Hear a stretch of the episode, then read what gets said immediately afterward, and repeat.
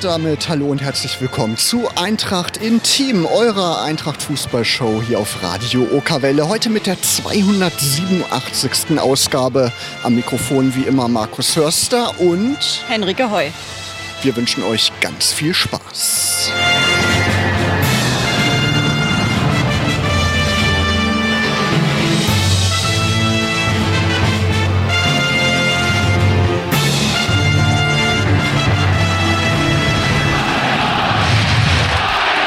Ja, und Henrike, wir haben wirklich tolle Gäste heute Abend, oder? Genau, es wird auf jeden Fall wieder spannend und wir haben heute zwei Gäste und wollen vor allem über den Nachwuchsbereich der Eintracht heute sprechen und sprechen darüber nämlich mit Costa Rodriguez, U17-Trainer bei den Löwen und mit Vizepräsident Dennis Krupke. Mehr als 200 Spiele haben beide unsere heutigen Gäste für die Löwen in ihrer aktiven Karriere absolviert. Sie sind zu Aufstiegshelden und Publikumslieblingen geworden und vor allem sind sie der Eintracht auch nach ihrer Zeit als aktive Spieler treu geblieben. Heute besetzen sie wichtige Positionen im Verein und wir freuen uns sehr, dass beide dennoch Zeit für das Gespräch heute Abend gefunden haben. Herzlich willkommen an Dennis Krupke, Vizepräsident des BTSV und an U17-Trainer Costa Rodriguez. Hallo ihr beiden. Hallo. Hallo. Ja, Dennis, lass uns vielleicht ähm, kurz mit dir starten. Ich habe dich eben als Vizepräsident des Vereins ähm, vorgestellt. Das ist aber bei weitem nicht dein einziger Job. Du bist außerdem in der Profiabteilung zuständig für den Bereich Kaderplanung und Scouting und du bist auch Leiter des Nachwuchsleistungszentrums. Ähm, vielleicht kannst du mal so ein bisschen beschreiben, was diese Aufgabenfelder beinhalten und ob es auch so einen Schwerpunkt gibt in, dieser, in diesen ganzen Bereichen. Also erstmal muss man festhalten, es gibt nicht mehr viele Positionen, die ich jetzt noch begleiten kann. Also von daher, ähm, ja, ist es sicherlich sehr vielfältig, meine Arbeit und ähm, so einen richtigen Tagesablauf, so eine Wochenplanung gibt es nicht, weil das wirklich situativ dann entschieden wird, äh, wo dann der Schwerpunkt ist. Das NLZ hatte ich ja jetzt seit 2015 begleitet, war tolle Zeit, ähm, ähm, auch eine tolle und spannende Arbeit, vor allen Dingen dann die Jugendspieler zu entwickeln. Ähm, jetzt haben wir das operative Geschehen ein bisschen mehr fokussiert auf in die Hände von dem administrativen Leiter äh, Slavomir Lukac und dem sportlichen Leiter äh, Jesper Schwarz gelegt. Ähm, wir stehen da auch im, im regen Austausch, wenn es irgendwelche äh, Themenfelder gibt, die wir besprechen, dann ähm, ja, bin ich entweder im Kubus nicht weit weg oder bin dann selber am NLZ vor Ort. Ist ja das Gute heute mit dem Laptop kann man von, von ähm, allen Orten arbeiten.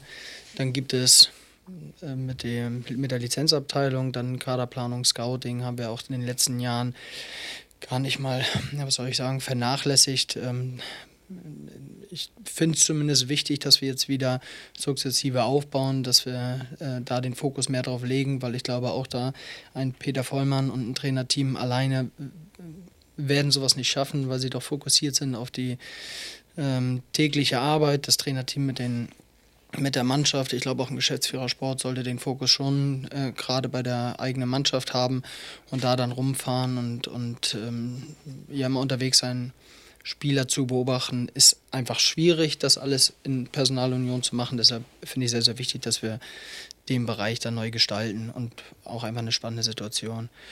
Ja, das Vizepräsidentenamt ist dann natürlich nochmal ein anderer Bereich, gerade so was Vereinsarbeit angeht, dann äh, die, die Sparte Fußball, was dann ja nicht so wie beim NLZ ähm, nicht eher wie soll ich sagen, auf professionellen Fußball gerichtet ist, sondern sehr, sehr viel auf Breitensport, auf, auf Spaßfußball. Und auch da wollen wir natürlich gucken, dass wir da ordentlich aufgestellt sind, dass wir die Spieler bestmöglichst äh, begleiten. Und ich glaube, in vielen Bereichen kann man da einfach Synergieeffekte schaffen.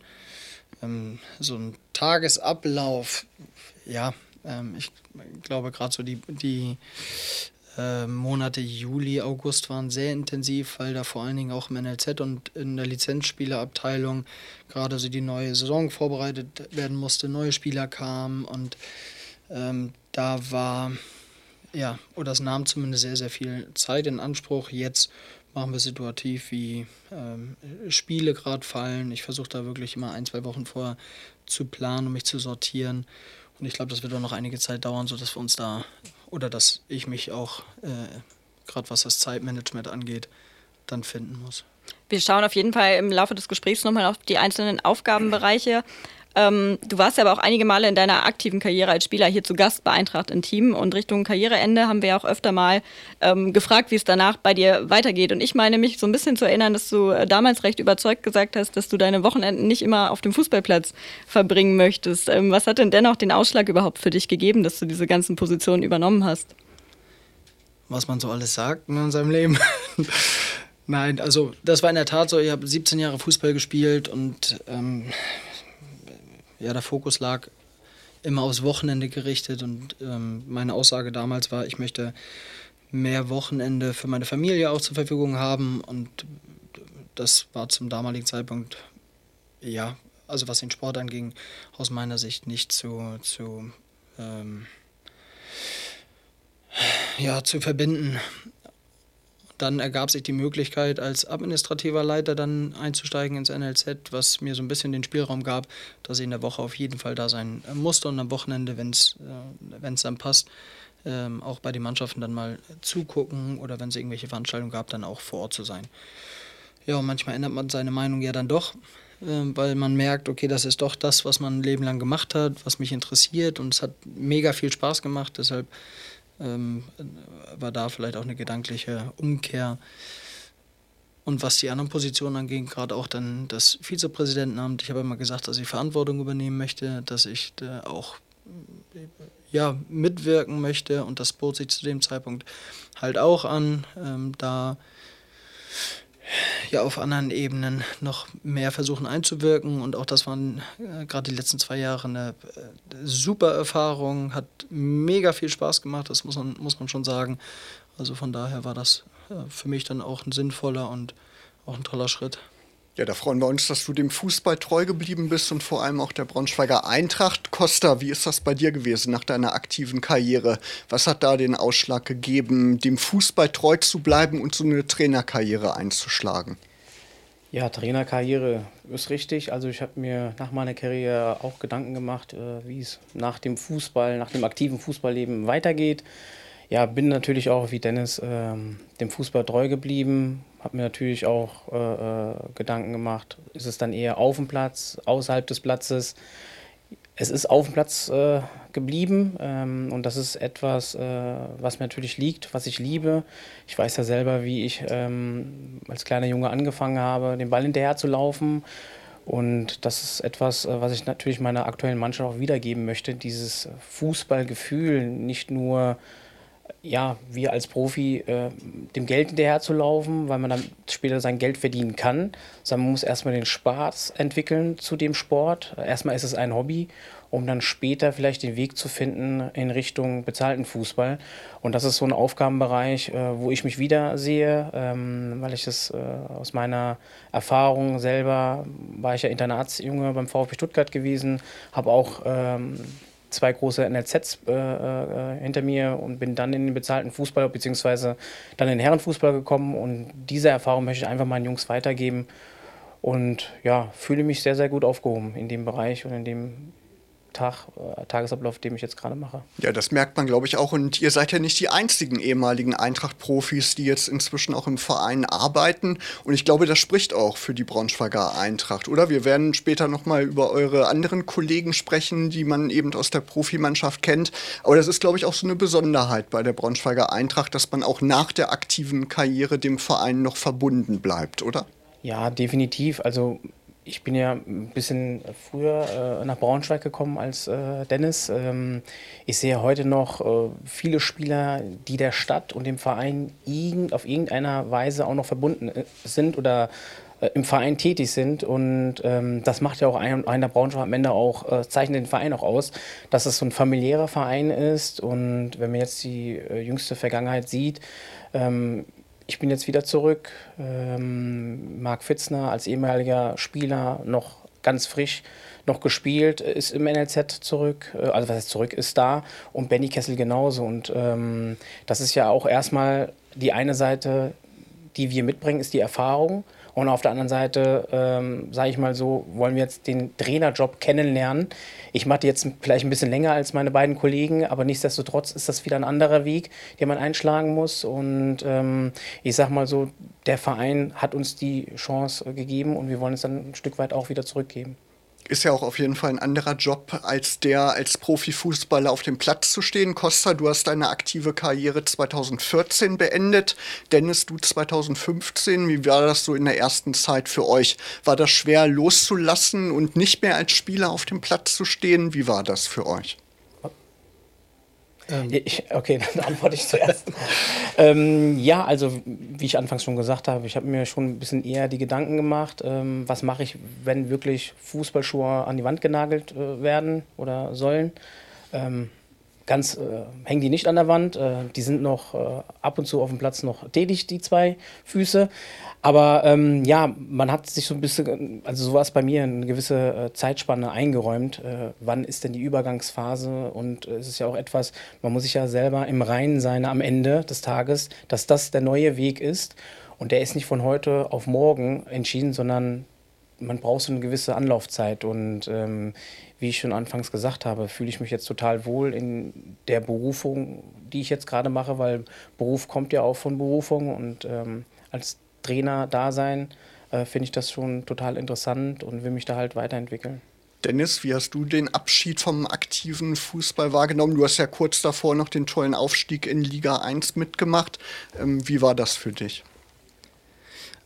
Naja, Costa hat es ja schon richtig gesagt. Wir ähm, haben lange Zeit Fußball spielen dürfen. Wir hatten das Glück, dass wir wirklich bis Mitte 30 äh, Fußball spielen konnten und äh, da weiß man, dass das Ende dann irgendwann naht und dass man sich dann auf äh, das, was danach kommt, einfach vorbereitet. Ich glaube, schlimmer ist es für diejenigen, die dann irgendwann Mitte, Ende 20 eine Verletzung haben und dann von heute auf morgen ausscheiden und den Traum eigentlich noch äh, vor Augen haben. Bei mir, ich konnte damit sehr, sehr gut umgehen, weil ich mich damit beschäftigt hatte. Ich hätte mir sehr, sehr gerne gewünscht, dass ich mein letztes Spiel äh, genieße. Das konnte ich damals nicht, weil ich ja dann irgendwann unter das Messer musste und ähm, dann noch nie wieder trainiert habe. Also das fand ich sehr schade, sonst hätte ich wahrscheinlich das letzte Spiel nochmal anders genossen. Ähm, ansonsten ist es okay. Also man beschäftigt sich damit und ich glaube, wenn irgendwann ein klarer Cut kommt, weil man dann ausscheidet, dann, ähm, so ging es mir zumindest, konnte ich gut abschließen damit. Ich war jetzt auch nicht wirklich, wirklich weit weg, sondern ähm, bin dem Verein verbunden geblieben. Also man kriegt ja noch vieles mit. Wie ist das, wenn ihr im Stadion seid und es mal nicht so gut läuft? Jetzt läuft es ja wieder gerade gut mit der Profimannschaft, aber es gab ja auch mal Spiele, wo es nicht so rund läuft. Ähm, wollt ihr dann am liebsten auf den Platz rennen und äh, mitspielen? Ja, wollen ist das eine, können ist das andere. naja, natürlich fiebert man ja natürlich mit, äh, wenn es mal zum Beispiel nicht so gut läuft, ähm, dann ja, steht man außen vielleicht mit einem ehemaligen Kollegen und simpelt dann vielleicht ein bisschen vor sich her. Was hatten wir früher gemacht? Ähm, ja, zusammenraufen, mal die Rollläden zumachen, mal einen richtig vom Bug hauen. Der heißt, heißt äh, sich mit, äh, ja, muss ein bisschen aufpassen, äh, mit Alkohol ein bisschen über die Stränge schlagen. Ja, aber das, die Zeiten haben sich ja einfach geändert. Also wenn man das heute alles sieht, auch in meiner Mannschaft, es ist alles viel medialer geworden. Jeder Spieler, alles wird aufgenommen, jede Aktion fotografiert vielleicht irgendeiner und du bist ja ständig im Fokus, äh, selbst auch äh, im Jugendfußball. Und ähm, ja, das ist halt ein bisschen schwierig. Klar, wenn es nicht so läuft, will man natürlich irgend auf, eine, auf irgendeiner Weise mitwirken. Aber letztendlich sind wir da auch ein Stück weit ein bisschen weiter weg. Also ich ein bisschen weiter als Dennis, ähm, weil er da vielleicht noch eine Entscheidung treffen kann. Ich überlege mir dann vielleicht, was kann man vielleicht anders machen, so für mich, aber werde da nicht meine, äh, ja, meine Idee vielleicht irgendwie kundtun, weil damit ist kein geholfen. Wenn ich da mal gefragt werde, dann kann ich da mal meinen Senf dazugeben. Ansonsten, ja, sollen das die Verantwortlichen machen letztendlich. Bevor wir gleich auf die aktuelle Situation dann äh, zu sprechen kommen, lasst uns noch mal vielleicht kurz in Erinnerung schwelgen, wenn ihr zurückdenkt an eure aktive Zeit bei den Löwen. Welches Spiel mit der Eintracht ähm, werdet ihr nie vergessen und warum? Also ich habe zwei Spiele. Mhm. Die, ja, obwohl zwei, ja doch zwei. Das sind zwei Aufstieg Aufstiegsspiele, einmal 2002 und 2005. Ähm, 2002 war es eine besondere Situation, weil ich hatte schon äh, einen Vertrag äh, beim anderen großen Verein, beim Nachbarverein. Ähm, und da wurde, war ich dann das ganze Jahr so ein bisschen außen vor geschoben und äh, der Trainer hat mir nie das Vertrauen so richtig geschenkt. Ähm, kurioserweise war es dann so gewesen am Ende, dass der Trainer vor dem letzten Spiel mir gesagt hat, äh, relativ früh am Montag, das Spiel war am Samstag, dass ich spielen werde. Daraufhin meine Antwort, Trainer, ich habe das ganze Jahr nie gespielt. Warum spiele ich bei dem entscheidenden Spiel? Seine Antwort war, äh, war gewesen, ich brauche heute, ich brauche am nächsten Samstag genau einen Spieler wie dich. So, und dann habe ich zum Trainer gesagt, Trainer, Sie können mich verlassen, ich bin da. So, das war für mich dann so eine Sache, am Montag schon zu wissen, am Samstag zu spielen. Ich bereite mich nur auf diesen Samstag vor und ja, am Ende war es dann auch so gewesen, dass wir äh, aufgestiegen sind. Äh, Thomas Pironek hat in der 96 Minute das entscheidende, erlösende Tor geschossen. Wir sind dann aufgestiegen. Ich habe dann so auch meinen Teil dazu beigetragen, habe das Tor zum 1-1 vorbereitet, der Wedendorf dann das Tor rein, reingemacht. Ja, und das sind dann das eine Erlebnis, was äh, an einem haften bleibt und das andere ist natürlich 2-5 ähm, da habe ich alle Spiele von Anfang an bestritten, bis zum letzten Spiel. Und dann musste ich in den 29 Minuten runter, weil meine Achillessehne gerissen ist. Und ähm, deswegen, das beides, sage ich mal, so tolle Momente. Einmal natürlich mit dem Wehmutstropfen, dass ich Achillessehne gerissen habe, 2,5, aber nichtsdestotrotz, man hat äh, in der Saison mitgewirkt und das haftet dann an einen. Ich denke mal, Dennis hat da ein paar andere Spiele im Vordergrund. Ja, Dennis, wie sieht es bei dir aus? Also ich hatte ja das Glück, in der Phase hier gewesen zu sein, wo wir viele tolle Spiele gehabt haben und viele erfolgreiche Spiele gehabt haben. Ähm, meins, was mir am meisten in Erinnerung geblieben ist oder was das wichtigste Spiel eigentlich für mich äh, hier bei der Eintracht war in der Phase, wo es nicht so gut lief, also quasi 2008, als wir die Qualifikation für die, für die neue dritte Liga schaffen mussten und wir ja wirklich das ganze Jahr, ich kam im Winter erst das ganze Jahr nicht einmal überm, äh, überm Strich standen, erst die letzten 20 Minuten und ähm, ich erzähle die Geschichte mal ganz gerne, weil Dogi ja damals mir gesagt hat, Krubber, komm hierher und ähm, ich ihn gefragt hatte, schaffen wir das wirklich, was mit der Mannschaft? Ja, mach dir keine Sorgen, das läuft schon. Ja, und dann kam mir das letzte Spiel, Borussia Dortmund Amateure.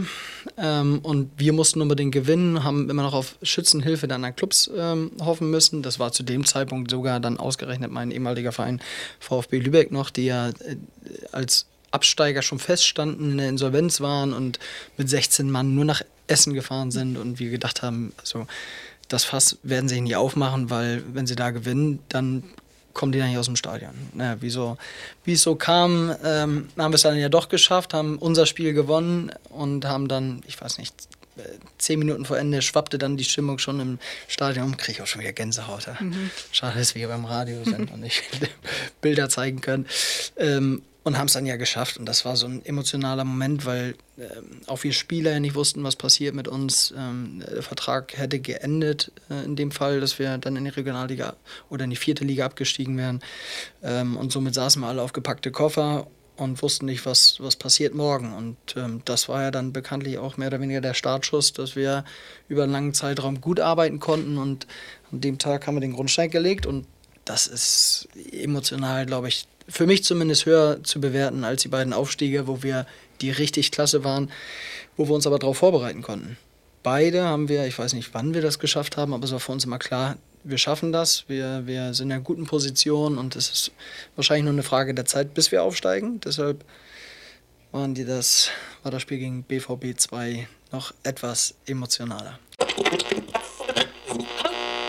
Gerade haben wir noch in Erinnerung geschwelgt, aber auch die Gegenwart sieht gerade gar nicht so schlecht aus. Am Sonntag der 4 zu 0 Sieg der Profis gegen den TSV Havese, Tabellenplatz 2 aktuell. Dennis, vielleicht an dich die Frage, wie beurteilst du den Auftritt der Jungs? Sehr gut. Fand ich recht souverän, ähm, auch wenn wir uns sicherlich bis zur roten Karte jetzt nicht unendlich viele Torchancen rausgespielt haben. Ich fand aber trotzdem beeindruckend, wie wir das Spiel kontrolliert haben und ähm, auch gerade nach hinten wenig zugelassen haben. Ähm, und gut, wenn die rote Karte nicht fällt, dann musst du natürlich immer hoffen, dass du dann das 2-0 nachlegst, um den Deckel drauf zu machen. Jetzt äh, kam die Mannschaft äh, uns entgegen und hat sich selber bestraft, was uns in die Karten spielte. Und dann haben wir es äh, auch vorne wirklich abgezockt gespielt. äh, und passt im Moment auch in die Situation, weil die Jungs, also mir geht es zumindest so, äh, es macht sehr, sehr viel Spaß, dem beim Spielen zuzugucken, auch äh, wenn vielleicht nicht immer alles gelingt, ähm, ist, glaube ich, das, was, äh, ich will nicht sagen, wir hier auch vermisst haben, aber dieses Miteinander auf dem Platz, leidenschaftlich. Ich glaube, die holen gerade sehr, sehr viele Zuschauer ab, sehr, sehr viele, ähm, ähm, ja, die sie mitnehmen. Und mir macht es aktuell sehr viel Spaß. Definitiv, da können wir, glaube ich, nur zustimmen. Was traust du der Mannschaft um Trainer Michael Schiele zu in dieser Saison? da müssen wir aufpassen. Ne? Na, es ist, die dritte Liga ist einfach schwierig. Wir haben gesehen in den vergangenen Spielen oder in den vergangenen Spieltagen, dass, dass doch immer jeder für eine Überraschung sorgen kann und man muss sich immer wieder aufs Neueste konzentrieren und man darf sich da keine Schwächephase erlauben. Also von daher sind wir gut beraten, jetzt nicht über, über äh, große Ziele zu sprechen, sondern wir haben vor der Saison gesagt, wir haben einen Zwei-Jahresplan äh, vor der Brust. Ähm, der steht immer noch und aktuell alles, was wir an Punkte sammeln, hilft uns natürlich, auch gerade was das Selbstvertrauen angeht. Darf nicht ganz vergessen, sind viele neue Spieler dazugekommen, neuer Trainer, der Start, die ersten ein, zwei Spiele waren etwas holprig und ähm, also der, der Trend geht ganz klar nach oben, ähm, also von der, von der Leistung. Also von daher freuen wir uns über die aktuelle Situation und hoffen, dass es so weitergeht. Aber wir brauchen jetzt hier nicht ähm, äh, zu träumen, sondern ich glaube, da sind wir alle ähm, aus den letzten Jahren einmal ähm, gebrandmarkt und ähm, sehr objektiv äh, um unsere Situation. Wir haben ja am Anfang äh, schon gesagt, dass bei dir auch ähm, verstärkt der Scouting- und Kaderplanungsbereich ähm, der Profis als Aufgabe liegt. Und äh, wir haben es gerade auch schon gesagt, die Mannschaft macht sehr viel Spaß. Da kann man definitiv ein Kompliment aussprechen. Ihr habt da sehr, eine sehr interessante Spieler in dieser Saison ähm, geholt, auch Typen auf dem Platz, die vielleicht so in, der, in den letzten Jahren auch vielleicht so ein bisschen gefehlt haben. Wie zufrieden bist du mit dem Kader, den ihr insgesamt zusammengestellt habt? Ja, sehr gut. Also, also sehr zufrieden. Ähm, Gerade so was die Außendarstellung angeht, gerade was die Charaktere angeht. Man sieht, dass da ähm, ähm das ein Team ist, was da gerade zusammenwächst. Äh, die Jungs machen sehr, sehr viel ob, ähm, innerhalb, mit der Belegschaft. Also sie signalisieren allen, dass sie Großes vorhaben. Und äh, ich finde, das ist das, was uns als Eintracht ja auch auszeichnet, dass wir wirklich ähm, also jetzt nicht unbedingt ein Leverkusen oder Hoffenheim, die, die viel fußballerische Elemente mitbringen, ähm, widerspielen wo äh, wollen, sondern dass wir einfach einen ehrlichen Fußball haben. Wir wollen alle äh, Zuschauer mitnehmen. Wir wollen Teamgeist signalisieren. Und das strahlen die Jungs gerade aus. Und da gibt es keinen, der ausschert, sondern jeder will da mitwirken und jeder hat Bock auf das Projekt Eintracht Braunschweig und das sieht man Woche für Woche auf dem Platz. Also von daher bin ich da sehr zufrieden und äh, ja. Eintracht hat ja seine Scouting-Abteilung 2019 aus wirtschaftlichen Gründen auflösen müssen. Ähm, vielleicht kannst du mal beschreiben, wie jetzt zwei Jahre später so der Stand ist. Ähm, wie viele Personen sind beim Scouting beteiligt? Wie, wie, wie oft seid ihr auch unterwegs? Und ähm, auch eine Frage, die uns ganz oft erreicht: Welche, ähm, welche Rolle spielt das Thema Datenscouting bei euch aktuell? Ja, wir haben das ähm, zum damaligen Zeitpunkt aus wirtschaftlichen Gründen abgeschafft. Ähm, ich muss sagen, also so richtig glücklich war ich darüber nicht, weil ich glaube, dass in, in professionell geführten Vereinen sowas eigentlich auch vorn sein musste.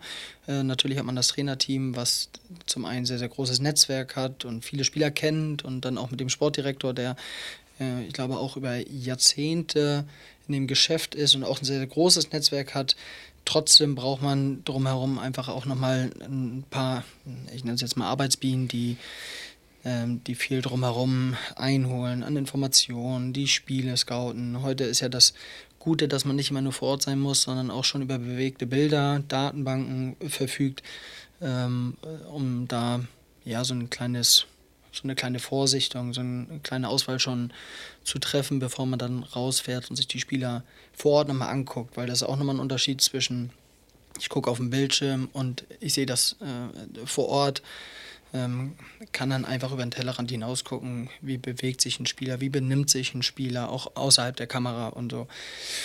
Ja, und Datenscouting wird natürlich auch mal wichtiger, so, so ein, paar, ein paar Zahlen, die man äh, einfach mit einpflegen lassen muss, wo schon Indikatoren da sind, wo man weiß, okay, wie viele Bälle kommen tatsächlich an, wie viele Zweikämpfe gewinnt er, Ähm, richtig große Teams kaufen natürlich nochmal ganz andere Daten ein. Das ist für uns jetzt aktuell noch nicht äh, wirklich äh, machbar, aber die Tendenz zeigt natürlich auch dahin, dass das immer wichtiger wird.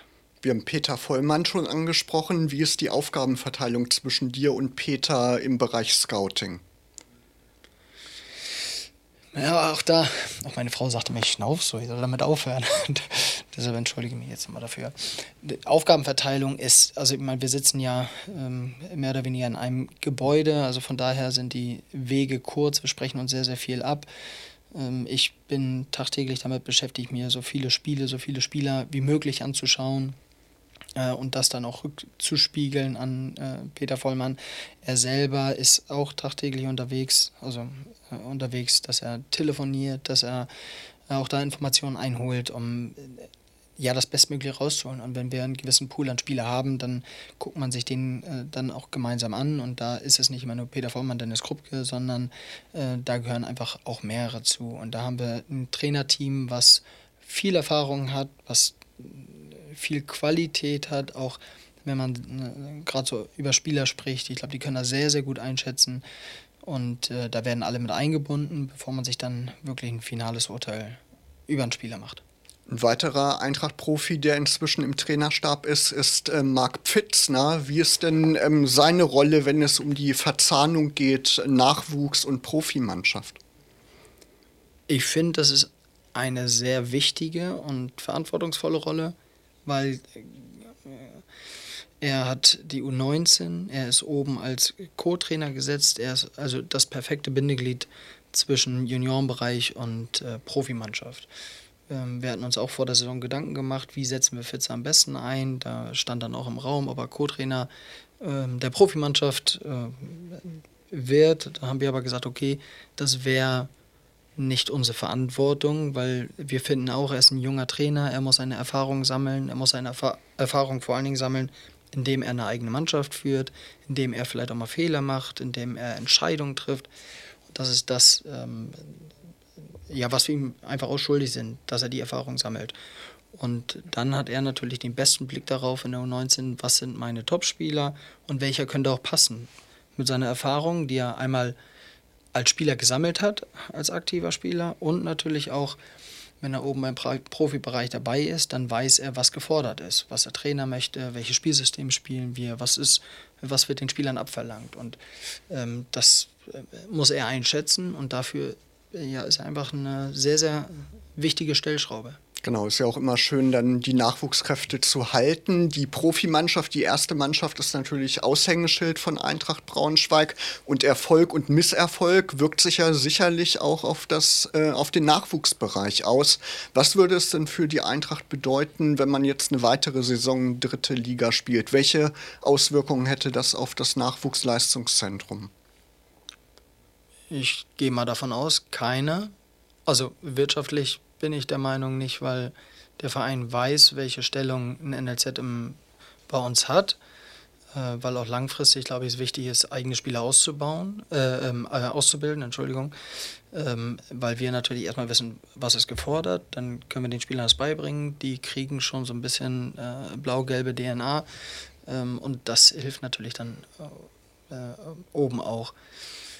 Und ich würde auch sagen, dass den Spielern heutzutage gar nicht mal wichtig ist, äh, ist es jetzt ein Zweitliga-Club oder Drittliga-Club, sondern wo habe ich die beste Möglichkeit, auch den Sprung zu schaffen in den Profibereich. Und das ist das, was wir den Spielern signalisieren, dass wir jetzt eben mit drei Spielern, die einen Profivertrag äh, in der Profimannschaft haben, plus ein Spieler aus der zweiten Mannschaft, der im Training äh, des Öfteren dabei ist und auch von uns aus U19 immer mal wie, wieder Spieler im Trainingsbetrieb der Profis da ist. Und das ist das, was den Spielern signalisiert, die Tür ist auf. Letzten Endes müssen sie über Leistung den, den äh, letzten Schritt selber gehen, aber ich glaube, das ist heutzutage mehr wert als äh, spielt der Club jetzt in der zweiten Liga oder ist in der zweiten Liga 11., 10., 9., ähm, sondern äh, wie realistisch ist die Chance, Profi zu werden.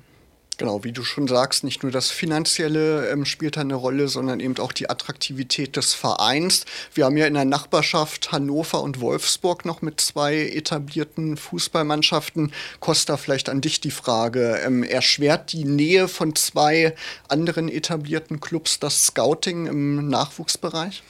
Ja, definitiv. Ähm, wenn wir zum Beispiel einen Spieler aus der Nähe äh, scouten möchten oder haben wollen letztendlich, haben wir es immer mit Konkurrenz zu tun. Und wenn die Konkurrenz dann ähm, rechts und links ist, heißt Wolfsburg und Hannover, werden wir definitiv immer, ähm, also größtenteils äh, den kürzeren ziehen, weil ähm, die anderen Vereine halt durch Geld die Spieler locken. Und da haben wir ganz klar uns auf die Fahne geschrieben, wenn in dem Alter schon Spieler Geld das Ziel ist oder das Kriterium, das kann er bei uns nicht bekommen dann müssen wir uns leider verabschieden, dann ist das so, weil wir haben letztendlich gesagt, wir wollen Spieler bei uns haben bei der Eintracht, die für den Verein spielen wollen, ja, für die Eintracht.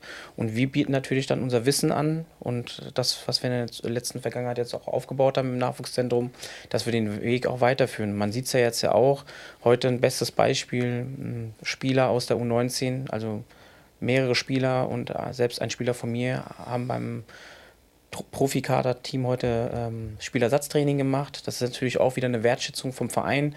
Da muss man auch dem Trainerteam der Profi, heißt Michael Schiele und ähm, äh, dem Matthias Lust auch nochmal Danke sagen, dass sie den Spielern das auch ermöglichen. Und wir wiederum sind auch dankbar, dass wir den Spielern auch diese äh, Plattform bieten können. Und wie gesagt, es geht halt nur durch Leistung. Das sagen wir unseren Jungs auch immer, was Dennis auch gerade gesagt hat. Es geht halt nur so. Und äh, wenn wir dann die Spieler auch für uns gewinnen können, wenn die Verzahnung halt eng ist, dann schaffen wir auch, die Spiele hier zu behalten. Und das ist ja auch das Ziel. Wir müssen ja von unten nach oben wachsen und nicht von oben nach unten, weil das können wir uns nicht leisten letztendlich. Genau. Und das macht den Verein auch so attraktiv. Mit Felix Stumpe, Jannis Kleberg und Lennart Schulze Köckelsum habt ihr vor dieser Saison drei Nachwuchsspieler in die Profimannschaft bringen können. Wie wichtig war das auch als Signal für die anderen in den Nachwuchsmannschaften, dass dieser Schritt möglich ist? Ich finde, es ist enorm wichtig für die Jungs, die dann unten ausgebildet werden, zu sehen, dass, dass man den Sprung nach oben schaffen kann. Äh, allerdings ist es auch nicht so, dass wir jetzt drei Spieler in den Profikader genommen haben, nur um diese Signalwirkung zu haben, sondern sie haben sich einfach auch über gute Leistungen empfohlen. Ähm, und ich, ich, glaube, alle Spieler waren, boah, müsste ich jetzt lügen, ich glaube, Lennart und äh, Jannis waren sogar Nee, Lennart und mhm. Felix waren sogar fast vom Beginn an äh, am NLZ. Janis kam etwas später dazu und haben über die ganzen Jahre einfach herausragende Leistung gezeigt. Und ähm, auch jetzt, wenn man sieht, ja, sie haben den Sprung in den Profikader geschafft, trotzdem ist auch da die Entwicklungsphase noch nicht beendet. Auch sie müssen noch dazu lernen. Man sieht ja, von den äh, Einsatzminuten waren bislang nicht so viele da. Äh, Lennart und Janis haben sich jetzt auch noch verletzt und fallen einen längeren Zeitraum aus.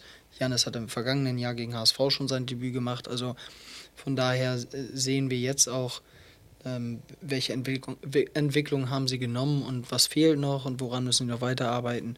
Ähm, ja, letzten Endes haben sie aber über gute Leistung empfohlen. Genau, aber natürlich schaffen nicht alle den Sprung in den Profifußball. Wie schwer fallen euch so Momente, wo ihr dann mit jungen Spielern sprechen müsst und sagen müsst, ähm, schaut, das äh, klappt noch nicht mit dem Profifußball, zumindest nicht hier bei Eintracht Braunschweig. Was sind das so für Situationen? Wie schwer fällt euch das? Also, wenn ich da jetzt mal antworten? Ja, gerne. Nee, also ich, ich spiele jetzt nicht äh, direkt für die Profis aus, ähm, aber also mir oder meinem Trainerteam fällt es letztendlich, wenn wir untereinander reden, ein bisschen schwierig, über, über, wenn wir uns über den Spieler austauschen, über Meinungen. Aber letztendlich ist es so, wir wissen, was für für den Verein, was für Spielertypen wir generell brauchen, wer passt zu uns, wen trauen wir das zu. Ähm, aber wenn die Entscheidung dann vermittelt wird an den Spieler, ja, im ersten Moment tut, tut, schmerzt die halt, dem Betroffenen, der die dann empfängt. Auf der anderen Seite helfen wir dem Jungen aber auch, dass er eine klare Aussage bekommt, ja, es geht weiter oder nein, es geht leider nicht weiter. Wir haben ja auch bei uns im NLZ auch äh, am Anfang mit jedem Einzelnen das Gespräch, wie, wie setzt er seine Ziele, wo sieht er sich, dann gehen wir mit ihnen im Austausch, dann gibt es ein Halbjahresgespräch und dann Richtung neue Saison das Endgespräch, in welche Tendenz äh, wird tendiert.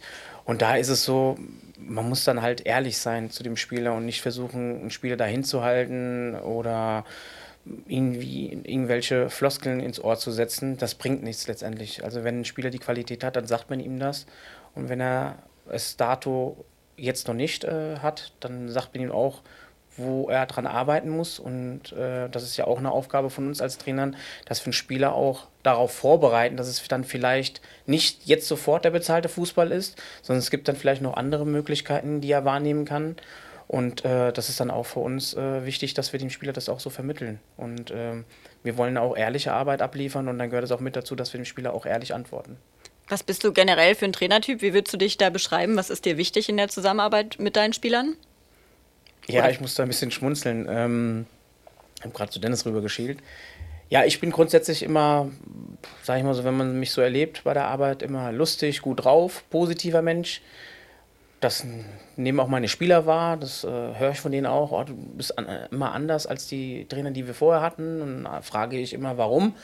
Ja, du lachst immer, du bist fröhlich, du vermittelst Spaß. Ähm, ja, klar, weil ohne Spaß kann ich von euch nichts verlangen, weil das ist die Grundvoraussetzung, um Leistung abzuberufen. Es bringt ja nichts, äh, wenn ich euch unter Druck und äh, unter äh, Qualen setze und von euch praktisch äh, Qualität haben will, weil das funktioniert nicht, dann macht ihr zu. Und ich habe zu den Jungs auch gesagt, ähm, ich bin so, wie ich bin, das ist mein Stil. Ihr merkt aber relativ schnell, wann bin ich autoritär und wann bin ich der kooperative Trainer. Das merkt man bei mir.